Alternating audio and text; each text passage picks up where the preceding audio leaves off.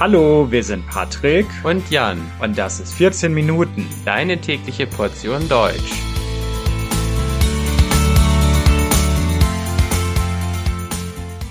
Folge 130 Die deutschen Nationalparks. Hallo, liebe Leute. Wahrscheinlich kennen die meisten von euch die großen amerikanischen Nationalparks in den USA und ihr wundert euch vielleicht, dass es auch Nationalparks in Deutschland gibt. Sie sind zwar ein bisschen kleiner, nicht ganz so groß wie in den USA, aber ein Besuch lohnt sich auf alle Fälle. Höchste Zeit, euch aufzuklären und euch ein bisschen über die Nationalparks in Deutschland zu erzählen.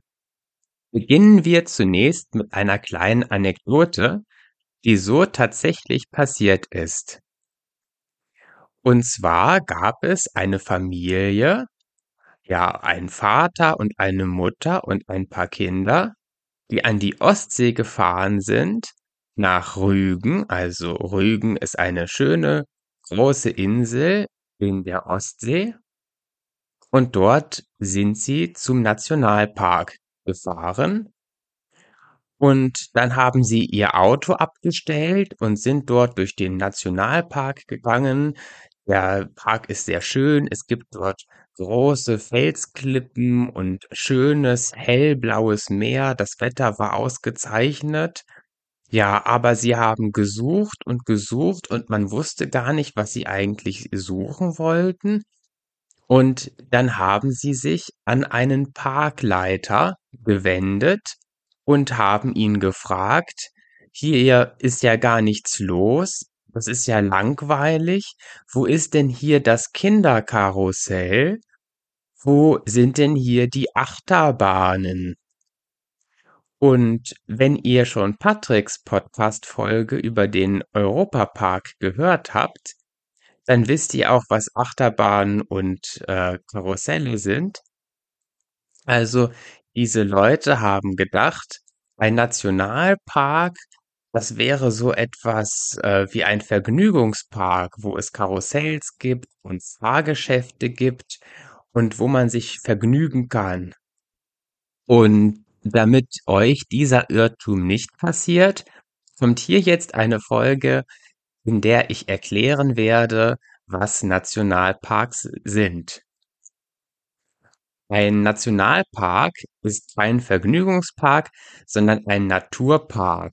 Es geht also vor allem um Naturschutz und ein bisschen geht es auch um Erholung, weil man eben in diesen Naturparks schön wandern kann und sich die Natur besonders schön angucken kann. In Nationalparks ist der Naturschutz besonders streng. Es gibt in Deutschland nicht nur Nationalparks, sondern auch Naturschutzgebiete Dort sind die Vorschriften und Regeln nicht ganz so streng, aber in Nationalparks gibt es besonders strenge Vorschriften, denn dort ist es so, dass die Natur wirklich sich selbst überlassen wird. Also die Natur darf nicht angerührt werden, sie soll möglichst äh, frei sich entfalten und sie soll vom Menschen möglichst nicht verändert werden. Ja, im Grunde soll alles so bleiben, wie es ist und wie es möglichst ohne menschliche Einflüsse aussehen würde. Das Ganze ist dann aber ein bisschen von Nationalpark zu Nationalpark unterschiedlich. Beispielsweise gibt es im Süden Deutschlands Nationalparks, die sehr stark sich selbst überlassen werden. Beispielsweise der Nationalpark im Schwarzwald oder der Nationalpark Bayerischer Wald, wo es kaum menschliche Einflüsse gibt und die Natur sich einfach frei entwickeln kann. Andererseits gibt es im Norden Deutschlands Nationalparks, die große Meeresflächen betreffen, also die vorrangig im Meer liegen. Und dort ist es so, dass es ganz viele Ausnahmen gibt für Fischer, beispielsweise, die dann in diesen Nationalparks trotzdem noch fischen dürfen, obwohl es Nationalparks sind. Ja, und ähm, für bestimmte Fabrikanlagen oder Ölbohrung oder dergleichen wird die Fläche dieses Nationalparks dann auch angepasst. Und das ruft natürlich Kritik von Umweltschützern hervor. Beispielsweise gibt es Naturschützer, die meinen, wenn das Ganze ein Nationalpark ist, dann muss sich die Natur dort wirklich frei und selbstständig entwickeln können.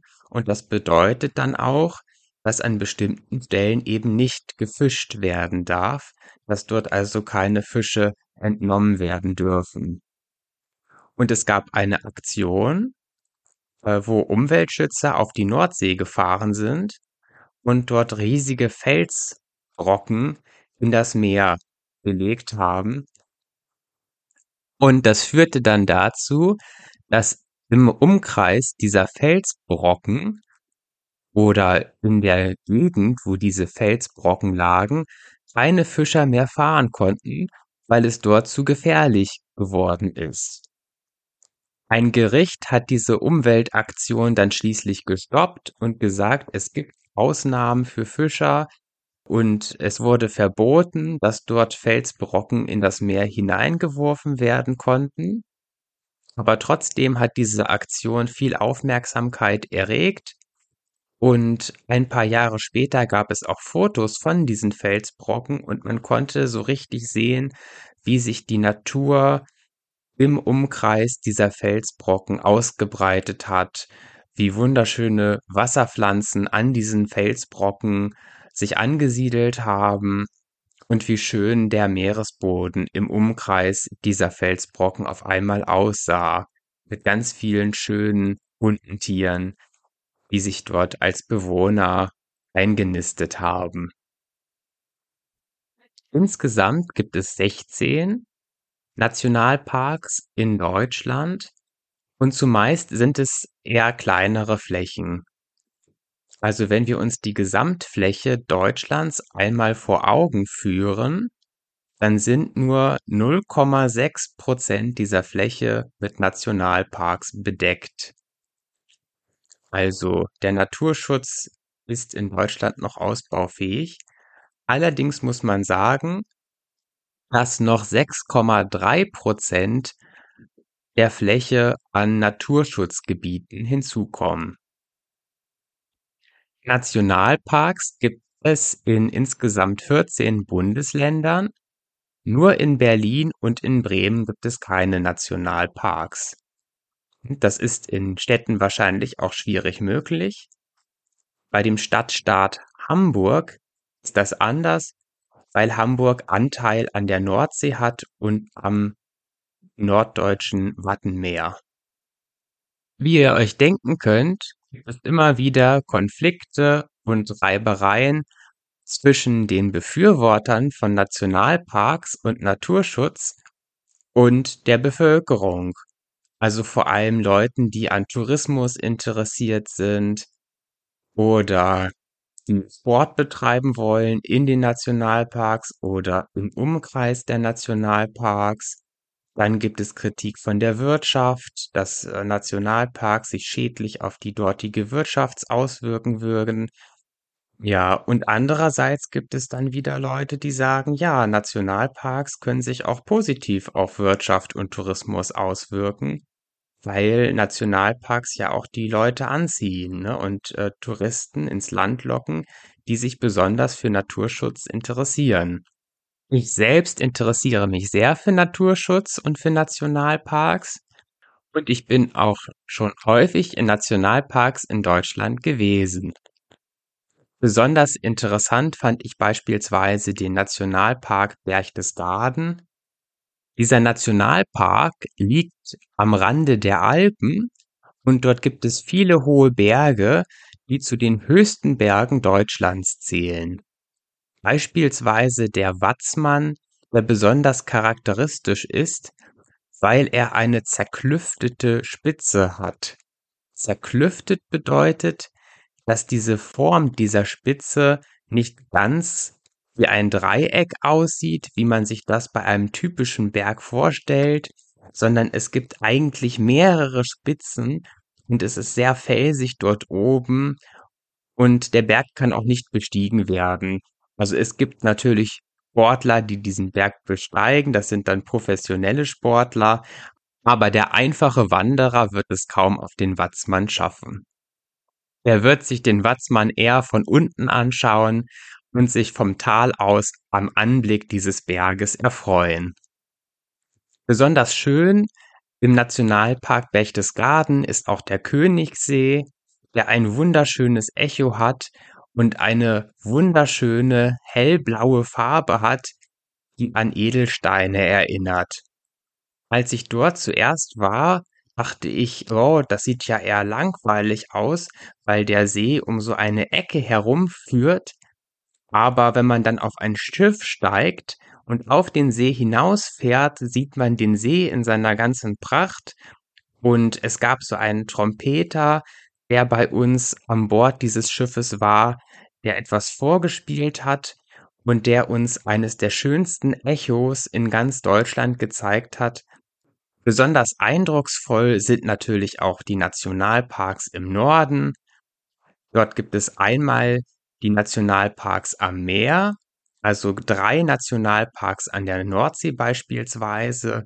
Das sind die Nationalparks Niedersächsisches Wattenmeer, Hamburgisches Wattenmeer und Schleswig-Holsteinisches Wattenmeer.